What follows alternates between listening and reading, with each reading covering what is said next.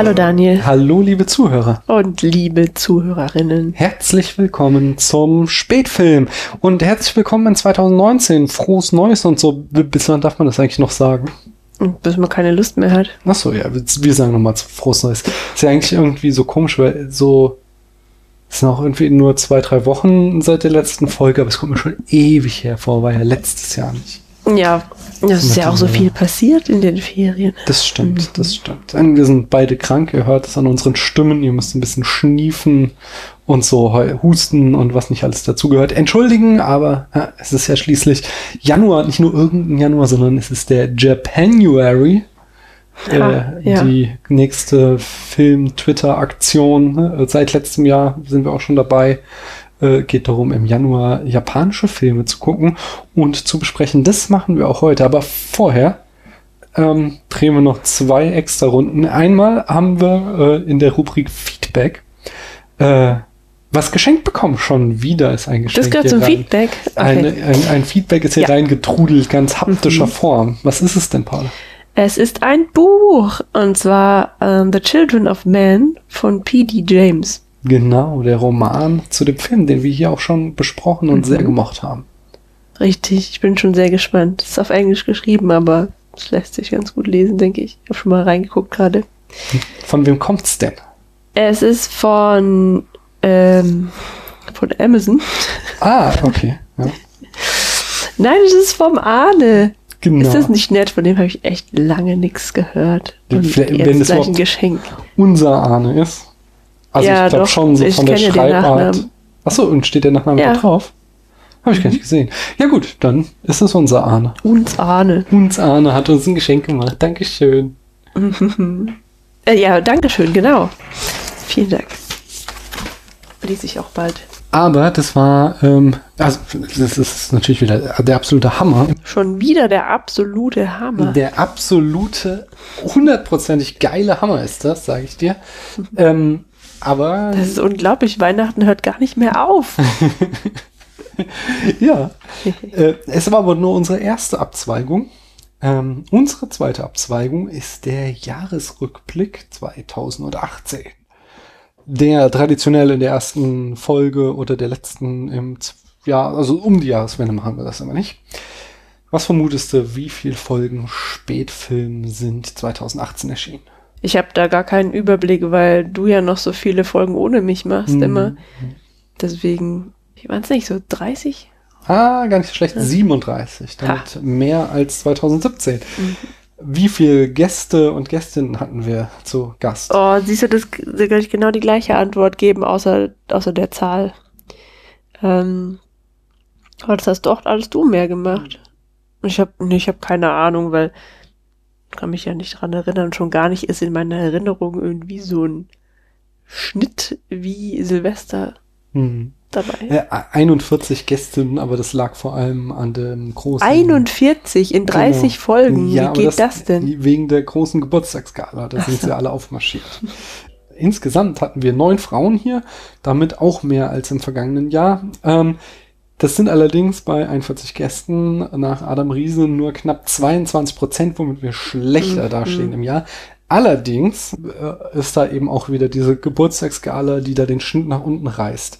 Wenn wir jetzt rechnen, einzelne Folgen, in denen wir Gäste hatten, das waren insgesamt 29 Folgen, äh, mhm. in denen wir Gäste hatten, und äh, einzelne Folgen, in denen Frauen zu Gast waren. Das waren 14 Folgen und damit sind wir bei einem Schnitt von 48 Prozent und das finde ich ziemlich gut.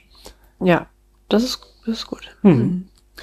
Ähm, der Floppery hatten wir acht Folgen, das ist genauso wie im Jahr davor. Äh, sechs Folgen zu Star Wars mit Kinderaugen, der neuen Reihe, die ich mit unserer Tochter gestartet habe. Äh, fünf im Horror-Oktober, das ist weniger als im Jahr davor, aber das ist auch äh, bewusst so gewesen, weil da wollte ich mal die Frequenzen ein bisschen runterschrauben, nachdem am Anfang des Jahres einfach so viel rausgehauen wurde. Drei im Japanuary, ähm, das war auch neu im letzten Jahr. Wir haben drei Regisseurinnen-Folgen gemacht. Ähm, das ist auch mehr als im Jahr davor. Es war allerdings auch ähm, nur eine offiziell in der Regisseurin-Reihe, äh, Sex is Comedy. Dann hatten wir noch A Girl Walks Home Alone at Night. Und ich habe genau in der Horror Oktober habe ich noch American Psycho besprochen, der dritte Film von der Regisseurin. Mm, wir hatten zwei Filme aus Paulas Kindheit, das ist genauso wie im Jahr davor.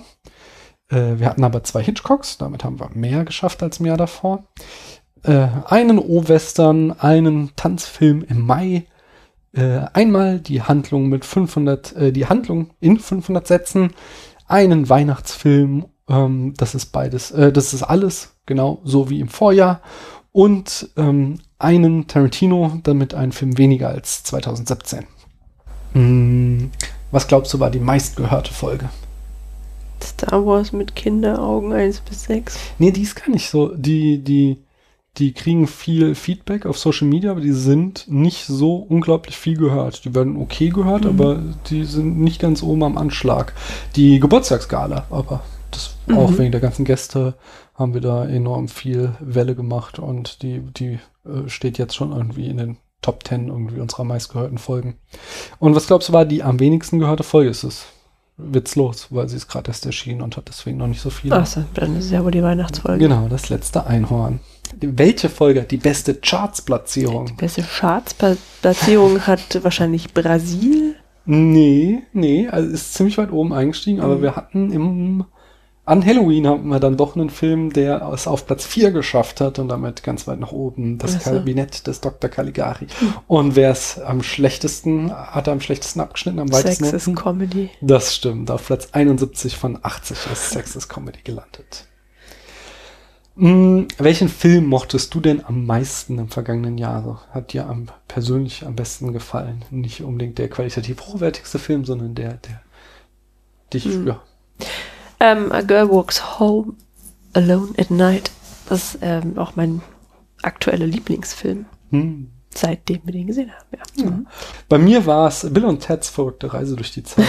und zwar, weil es halt auch so ein Ding war, wo ich mich gewundert habe, ob der äh, noch immer so gut ist, wie als ich ihn als Kind mhm. gesehen habe. Und er hat mich halt wirklich noch immer begeistert. Ich hatte so viel Spaß damit. Ähm, ist dir irgendeine Szene besonders im Gedächtnis geblieben aus irgendeinem der Filme? Ja, also ähm, was mich ja so beeindruckt hat bei A Girl Walks Home Alone at Night ist, dass die Rollen so verkehrt sind. Mhm. Also nicht verkehrt umgedreht. Am beeindruckendsten fand ich die Szene, in der sie nachts alleine nach Hause läuft und ähm, dann irgendwie so diesen komischen Dealer-Typen trifft und ihm dann so hinterherläuft und also so bedrohlich ist und mhm. er halt keine Angst vor ihr hat und auch noch denkt, es müsste ja eigentlich andersrum sein. Und es ist total lustig, weil ich habe das ausprobiert ein paar Mal. du hast so Dealer-Typen nachts aufgelauert. Nee, ich weiß nicht, ob das Dealer-Typen waren, aber ich habe irgendwie so bewusst, bin ich jetzt irgendwelchen Kerlen so quasi so hinterhergelaufen, bin denen so auf die Pelle gerückt und das war denen auch immer voll unangenehm. Warum? Also was heißt auch, aber denen war es unangenehm. Warum machst du das? Um die Rollenklischees aufzubrechen. Ich okay, arbeite am neuen Selbstbewusstsein der Frauen. Ja, aber irgendwie nachts bedrohlich wirken finde ich da trotzdem also, Ich habe ja, nie, ich hab ja niemanden bedroht, ja, aber es ist halt oft so, dass ähm, Männer bei Frauen halt irgendwie zum Beispiel auf der Rolltreppe vielleicht ein wenig äh, zu wenig Abstand halten oder so. Und das habe ich jetzt halt mal auch gemacht bei Männern. Und das hat, also es gab so ein paar Szenen, wo die das tatsächlich wohl auch doof fanden und sich dann irgendwie empört umgedreht haben und dann ziemlich überrascht gewirkt haben, weil sie wahrscheinlich einen Mann erwartet haben, der sie nee, ist wirklich interessant. Also ich werde dieses, dieses Projekt weiter verfolgen. Finde ich am besten gruselig. Ja. Hm. Anyway. ich, äh, die, den, äh, passend zu gruselig, aber eigentlich, ich, den Auftakt von Inglourious Bastards ist bei mir die eindrücklichste Szene nach wie vor. Äh, ist einfach super stark äh, inszeniert und gespielt, wie da äh, Christoph Walz in die Hütte kommt. Nicht? Hm. Hm. Ja, nein. Das ist gut gespielt, immer trotzdem eine furchtbare Szene. Ja, ja, ich weiß, aber es ist, sag ja, ist im Gedächtnis geblieben. Ja, ja. Was war die beste schauspielerische Leistung im vergangenen Jahr? Ja, aber ähm, was du gerade selbst erwähnt, das war doch nicht schlecht, nicht wahr? Der Christoph Waltz. Mhm. Hm, Ich habe hier aber tatsächlich was anderes nochmal gewählt und zwar äh, Adele Exarchopoulos äh, in Blau ist eine warme Farbe, obwohl wir den Film sehr kritisiert haben, fand ich, wie sie vor allem Dingen in der zweiten Hälfte des Films den Liebeskummer gespielt hat, sehr stark. Aha, Das äh, okay. möchte ich doch hochhalten, auch wenn wir viel an dem Film zu kritisieren hatten. Und so in, aus deinem Gedächtnis heraus, was glaubst du, welche Folge könnte besonders hörenswert sein? Also, wo du es doch gerade angesprochen hast, ich glaube, die Folge über Blau ist eine warme Farbe. Ist doch ganz lustig gewesen. Mhm. Äh, und kurzweilig. Aber ich weiß nicht, alle Folgen sind gut. also vor allem die mit Gästen. Äh, okay. Äh, ich habe ähm, das Interview mit Merlin hier nochmal äh, auf äh, erwähnt, weil ich ähm, dachte, also ich fand es cool, da mal was anderes gemacht zu haben. Und ich fand es cool, da nochmal so hinter die Kulissen geschaut zu haben, weil mich das ja immer besonders interessiert, wie Filme gemacht werden und so. Mhm. Und da halt mal irgendwie Quellen aus erster Hand von so einem jungen Regisseur zu haben, das fand ich nice, das hat mir gefallen. Weißt du noch, was dein guter Vorsatz im letzten Jahr war? Ja, das hast du mir nämlich auch neulich vorgelesen. Was denn? Also mehr Gästinnen. Äh, ich wollte bestimmt auch an meiner Performance arbeiten. Zumindest wollte ich das irgendwann mal. Punkt. Nee, weder noch. Ach, Das, ich glaube, also mehr Gästinnen, das hattest du 2017 als guten Vorsatz und seitdem für haben wir das auch an, 2018. Nee, nee, für 2017. Also seitdem haben wir das auch irgendwie angegangen, das Projekt. Und ja, jetzt schon fast 50 Prozent erreicht. Äh, nein, dein guter Vorsatz war, die Homepage zu überarbeiten. Tatsächlich. Ja. Hast du es gemacht? Null. Äh, ich hatte auch gute Vorsätze. Ich wollte 30 Folgen schaffen. Ähm, es sind mehr geworden. Ähm, und ich wollte die Frauenquote von 50 Prozent erreichen. Ist fast geschafft. Annähernd, ja. Ja, aber das will ich dieses Jahr auch wieder. Ähm, ach so, nee, Quatsch, ich hatte noch mehr gute Vorsätze, schon im ersten nochmal. Äh, den Japanuary, das haben wir gepackt, äh, da Folgen zu machen und einen Tanzfilm mit Nils und Michi zu besprechen. Das habe ich nicht geschafft. Ähm, Hm. Da haben wir so ein Konzept, was schon seit Ewigkeiten in der Schublade äh, liegt äh, in unserem Hinterzimmer und irgendwann müssen wir das mal angehen. Vielleicht 2019. Genau, aber 2019 habe ich gute Vorsätze, nämlich die 50% Frauen, das schaffen wir dieses Jahr. Und ähm, die Liste TM angehen. Die Liste. Genau, die Liste mit den Filmen, die wir immer besprechen sollten. Mhm. Da mal anfangen, die Liste zu besprechen mit den Filmen, die wir mal besprechen sollten. ich dachte, zwar- das machen wir immer. Ja, nee, das, wir haben ja verschiedene Reihen und wir sind ja in der Reihe ähm, immer noch, die großen Reihen sind immer noch Tarantino, die sich langsam den Ende nähert. Mhm. Obwohl er bringt ja 2019 seinen nächsten Film raus, nicht? Ja, aber das ist auch dann der letzte, dachte ich. Nee, der vorletzte. Das ist der neunte meines Erachtens. Ja, ja. Hateful Eight war der achte. Okay. Und Filme aus Paulas Kindheit, das ist die andere große Reihe. Die beste Reihe überhaupt. Ja, die macht sehr viel Spaß. Da kommt auch im, im März kommt wieder was Geiles da. Äh, genau, und März ist auch das Stichwort, wenn jetzt nämlich jetzt kommt der Japanuary, dann kommt der February und dann kommt der März und da beginnen wir mal diese Liste von, wo wir gesagt haben, ach, da müssen wir mal drüber reden oder wo Hörer oder Hörerinnen gesagt haben, ach, sprecht doch mal darüber. Ähm, da werden wir dann immer zehn Filme zur Auswahl stellen, äh, über die die Hörerinnen und Hörer abstimmen können. Äh, Du bekommst eine Wildcard, darfst dir einen Film davon aussuchen. Ich darf mir einen Film davon aussuchen. Und wie gesagt, die Hörerinnen und Hörer dürfen sich einen Film aussuchen. Und die anderen sieben fliegen raus. Das heißt nicht, dass wir die nie wieder besprechen, aber die werden erst einmal von der Liste gestrichen, bis wir die ganze Liste abgearbeitet haben. Und das kann dauern, das sind 200 Filme. Aber das ist ja dann nur ein Drittel. Also nur schlappe 60. Oder? Ja, ungefähr ein paar 60. Ja, man muss auch Pläne haben, ne? Genau. Für die Zukunft. Ähm, hast du denn Pläne für 2019? Äh, nee, tatsächlich nicht. Ich bin ja eh nicht so ein Freund von Plänen und Listen und so. Das setzt mich immer so unter Druck. Gut, dass ich dann dich unter Druck setze. Du kannst mir ja nachts auflauern und ganz dicht an mich herantreten. Und? Um dich So. das Rollenbild Ich- anzu, umzudrehen. Ich lauere niemanden auf. Hast du auch so ein, so ein ähm, Skateboard und diesen Körperschleier? Ups. Also so einen Mantel hätte ich schon ganz gerne, aber mit dem Skateboard würde ich mich ja hinlegen. Also. Man muss üben. Fangen wir mal an. Mhm. Paula, mhm. was haben wir denn gesehen und worüber sprechen wir heute? Also was ich heute gesehen habe, war Schnee. Aber darüber sprechen wir nicht. Ja, es hat geschneit heute Nachmittag. Ähm, wir haben ganz familiär den Film Totoro angeschaut. Genau, mein Nachbar Totoro. Wie fandst du den denn?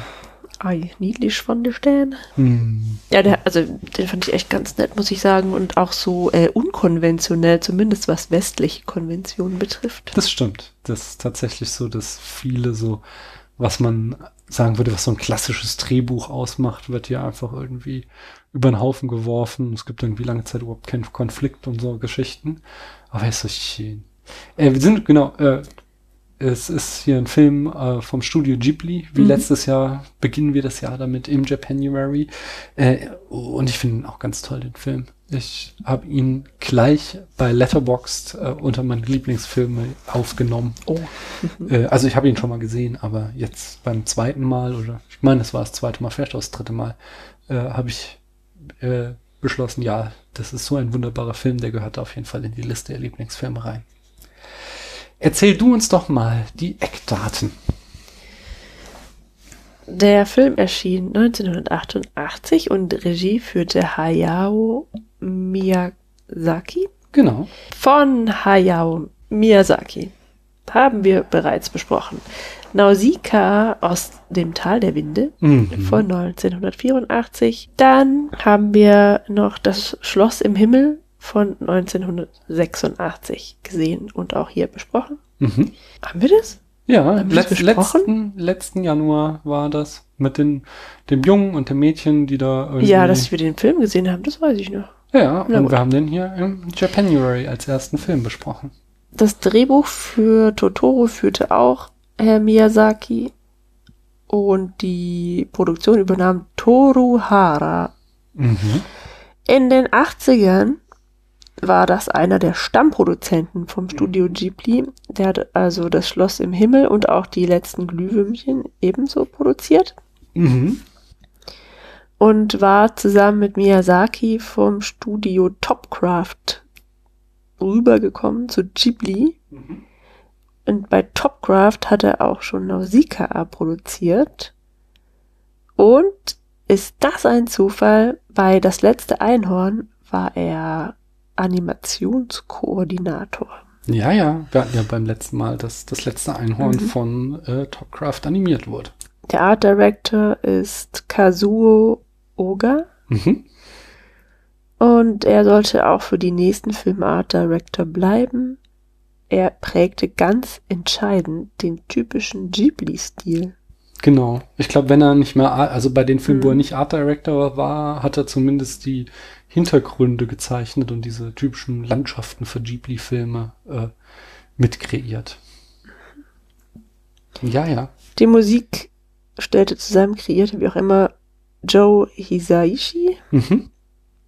Und ähm, die deutschen Synchronsprecher sind für Saki Maresa Sedelmeier. Ja, den Namen habe ich auch schon mal irgendwo gelesen. Ja, ich glaube, es ist eine berühmte oder etablierte äh, Synchronsprecherin. May wird gesprochen von Paulina Rümmelein, Totoro von Gerhard Dielka mhm. und der Vater, der keinen Namen hat, wird gesprochen von Philipp Brammer. Das Budget für den Film lag bei 3,7 Millionen Dollar und es ist ähm, ein Anime, ein Kinderfilm, ein Fantasyfilm. Mhm. Vielleicht ist es auch ein Geisterfilm. Vielleicht. Aber mhm. halt diese Naturgeister, nicht, nicht irgendwie ja. Gespenster. Ich fasse mal die Handlung in fünf Sätzen zusammen. Sehr gut. Mhm.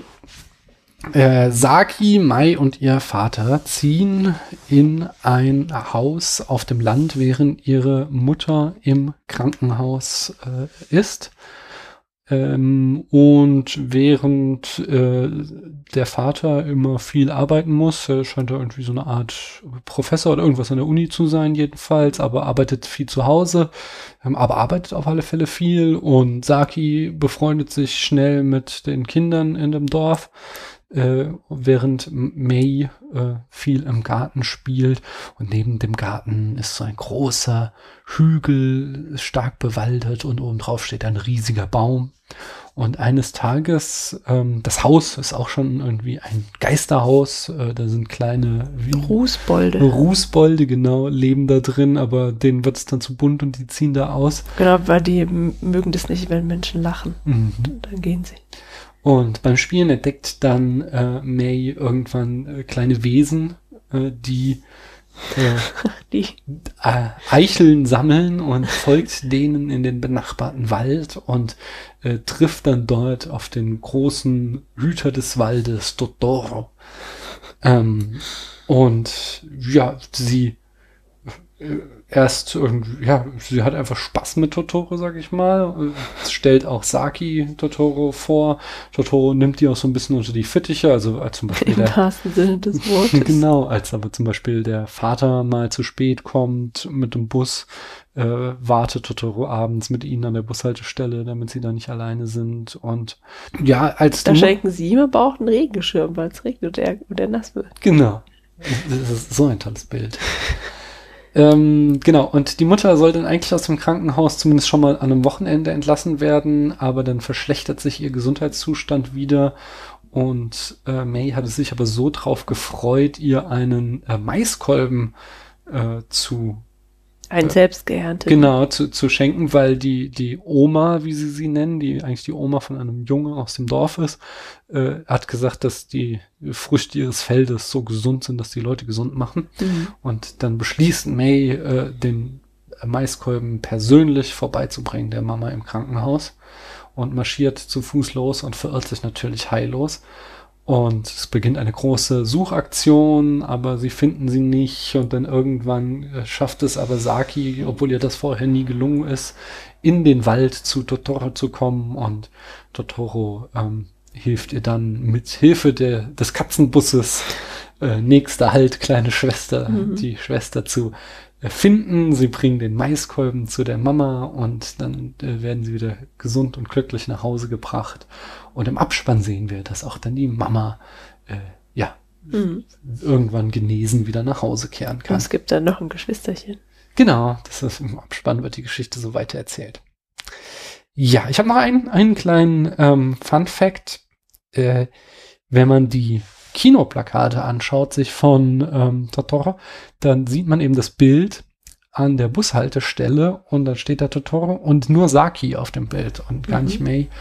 Und das kommt daher, dass in ähm, der Konzeption des Films lange eben nur Saki existierte und es wirklich relativ spät in der Entwicklung des Films erst dazu kam, dass ähm, Miyazaki feststellte, dass ähm, die Geschichte so nicht funktioniert und dass man äh, das nochmal über den Haufen werfen muss und noch eine zweite kleinere Schwester etablieren, mhm. um da äh, ja das Ganze runter zu machen. Also das dann kann man sich halt vorstellen, alles, was hier May erlebt, äh, erlebte im Original, wahrscheinlich Saki und dann haben sie festgestellt, nee, mit so einem großen Mädchen, das, das passt nicht so richtig und haben dann da nochmal die drei Jahre alte oder sowas ist die.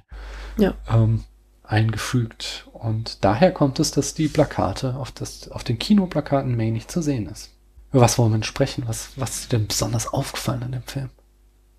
Ähm, ja, vielleicht können wir damit anfangen, dass, dass ich äh, festgestellt also dass der Film einfach so anders ist. Ja. Ein anderer Kinderfilm. Also vielleicht liegt es halt eben auch da, daran, dass es halt ein japanischer Film ist. Ähm, und ich und dass mir deswegen alles so ein bisschen fremd ist. Das kann gut sein, aber ich würde es jetzt halt einfach mal so stehen lassen. Mhm. Ähm, ja, also ich finde es halt ungewöhnlich, dass, dass es hier halt um Geister geht. Die mhm. Kinder, die ziehen halt in so ein verlassenes Haus und finden das total spannend, dass es ein Geisterhaus ist. Der Vater sagt auch nicht, als sie das äußern, ähm, irgendwie sowas, was, was unser eins sagen würde, nee, es gibt Geister gar nicht oder so, sondern der, der bestätigt die noch so darin. Mhm. Und der Witz ist, die haben halt einfach keine Angst vor Geistern. Mhm. Und ich meine, dass äh, die Religion, die in Japan zu großen Teilen praktiziert wird, hat sich auch mit Geistern beschäftigt. Ja, dass sie, also in dem Film kommen so Statuen am Wegesrand vor, die, glaube ich, auch so Geister darstellen, ja.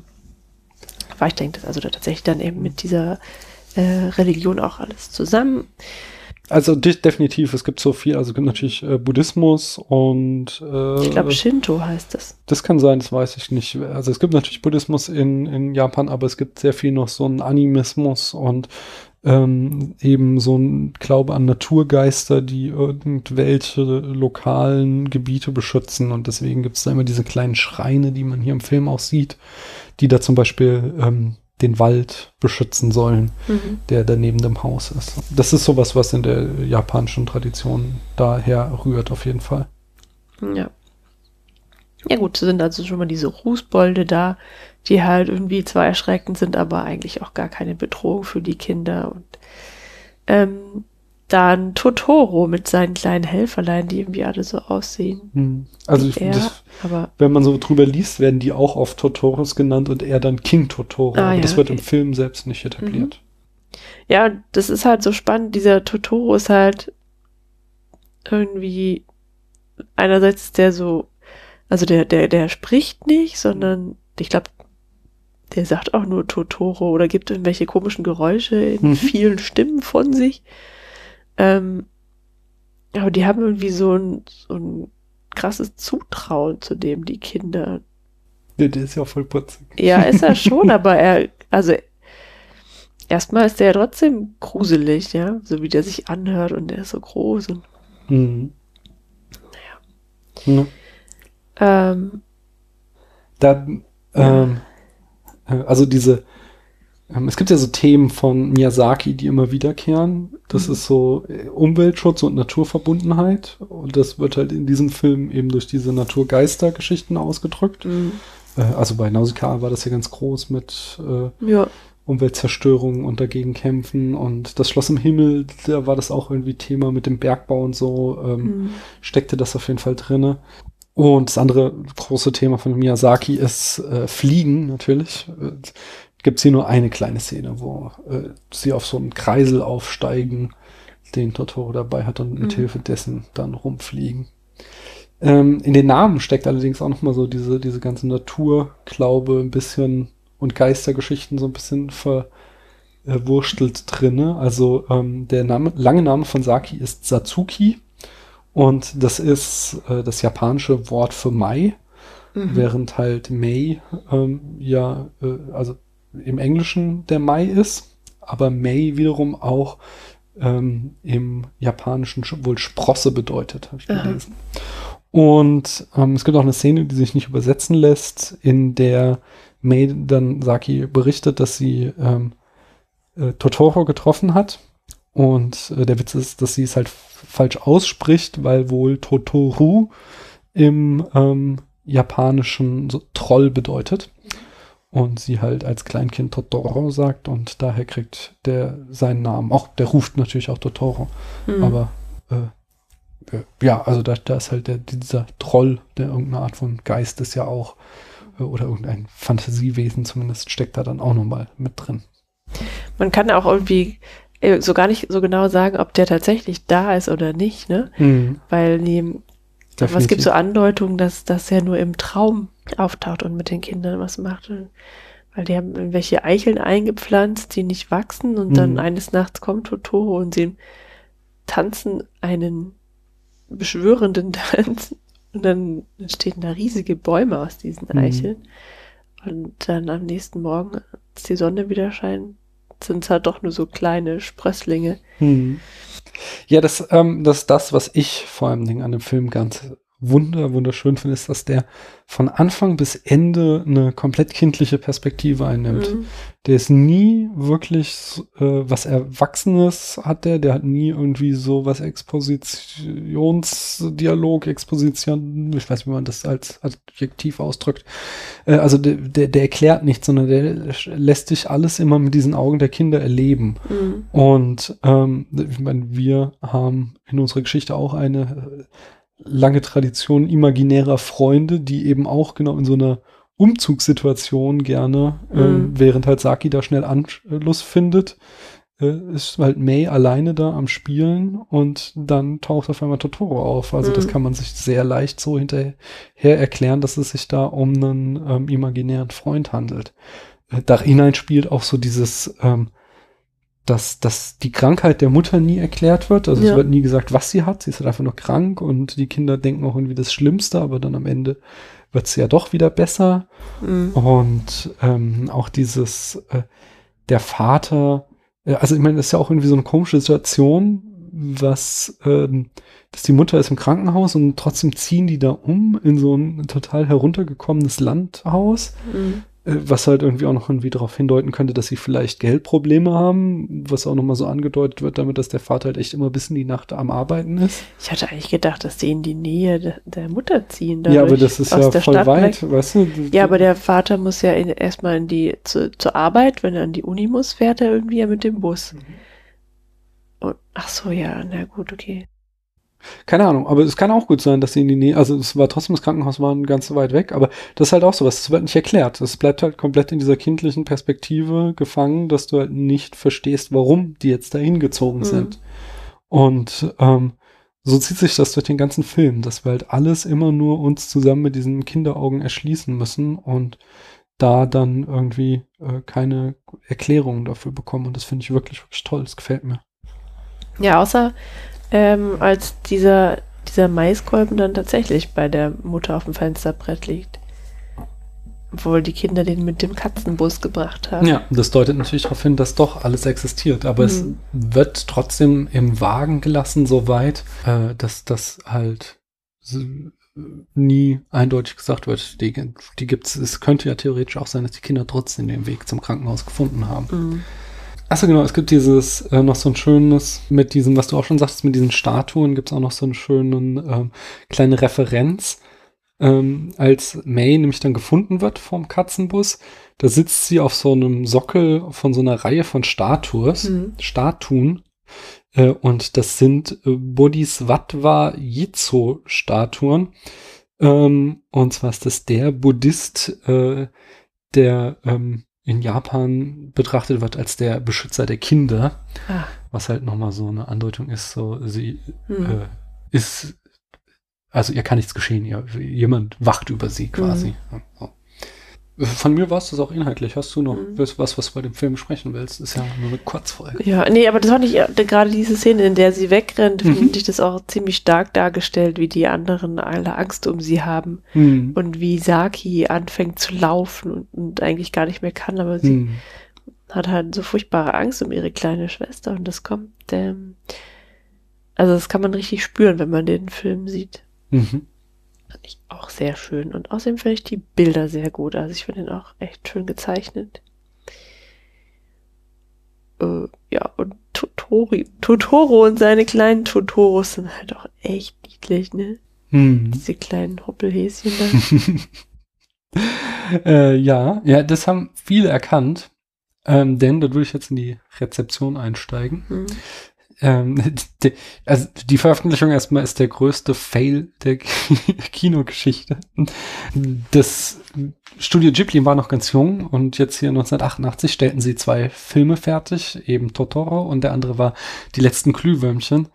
Und irgendjemand kam auf die grandiose Idee, die in einem Double Feature in die Kinos zu bringen. Und die letzten Glühwürmchen ist halt das wirklich buchstäbliche Gegenteil von Totoro.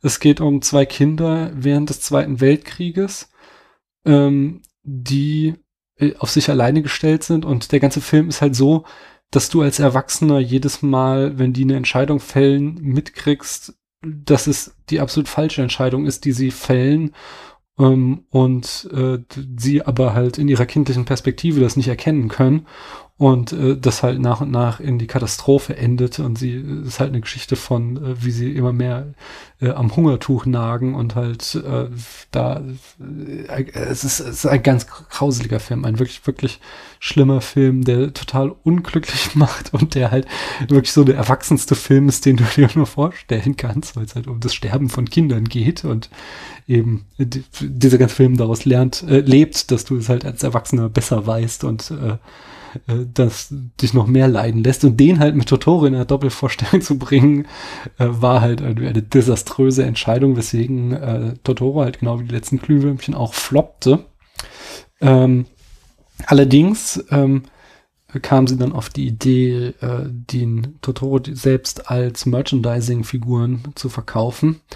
Und äh, der kam so gut an, dass als sie dann den Film nochmal alleine in die Kinos brachten, er am Ende doch 26,55 Millionen einspielte im Kino. Ähm, und äh, mit Heimvideo und äh, Merchandising hat er mittlerweile 1,44 Milliarden eingespielt, der mhm. Film.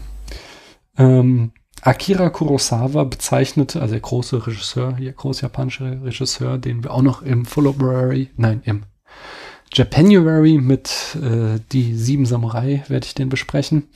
Ähm, der bezeichnete die Figur des Katzenbusses als eine der schönsten Schöpfungen des Kinos ein bisschen weird auch. Ja, also den mochte ich jetzt gerade nicht so sehr. Der aber war praktisch, aber das hätte, hätte eigentlich auch Totoro machen können. Ne? Ja, aber also er war halt auch so fantastisch. Irgendwie was Vergleichbares kennt man halt nicht. Deswegen mhm. würde ich sagen, ist es äh, von Kurosawa so gelobt. Ähm, und äh, Totoro ist auch das Maskottchen äh, des Studio Ghibli mhm. mittlerweile. Ja, äh, Außerdem viel gelobt. Zum Beispiel ist er auf Platz 133 der 250 besten Filme laut der IMDB. Und auf der Liste des Empire Magazins, die 100 besten Filme ähm, des World Cinema, landete er auf Platz 41. Und zu guter Letzt äh, eine ähm, äh, Referenz habe ich auch noch gefunden. Und zwar in, äh, also eine besonders schöne fand ich. Äh, in Toy Story 3 äh, hat ein kleiner Plüsch-Totoro einen Cameo. Ah, okay. Mhm. Ja, ähm, Kurzfolge. Also bewerten wir auf der Letterbox. Äh, oh Gott. Wird Zeit, dass wir aufhören. Kurzfolge, also bewerten wir auf der Letterbox-Skala von einem halben bis fünf Sternen und wahlweise ein Herz. Was bekommt da der Paula? Ähm, vier und ein Herz von mir kriegt er ganz klar die fünf Sterne und ein Herz. Ich finde es einen ganz, ganz tollen Film. Ganz, ganz toll wird es ja auch in den kommenden Wochen. Es gibt noch zwei Folgen zum Japanuary. Und zwar, ich sagte es eben schon, die Sieben Samurai äh, werde ich zusammen mit dem Alex vom Abspanngucker Podcast äh, besprechen. Und ähm, äh, Godzilla, den Original Godzilla besprechen oh, ja. wir, Paula, ich und die Anne vom Klassiker-Fable, äh, äh, ja, auch in den kommenden Wochen. Also bleibt weiter gespannt. Wir hören uns. Tschüss. Ciao.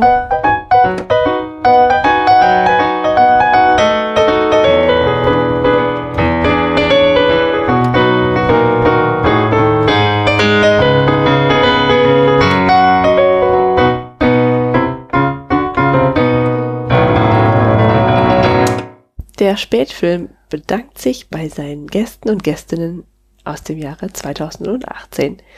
Das wären Camille, Sumi, Becky, Nenat, Claudia, Merlin, Chris, Tamino, Jan, Dennis, Mascha, Christian, Alexander, René, Robert, Stefan, Patrick, Daniel, Thomas, Arne, Jens, Fabian, Patrick Suit, äh, Benjamin, Markus, Marie, Christian, Christopher, Michael, Matthias, Christoph, Erik, Marcel, Herr Aufziehvogel, Michi, Lasse, Kati, Anne. Und Tabu. Dankeschön, dass ihr da wart. Sehr schön.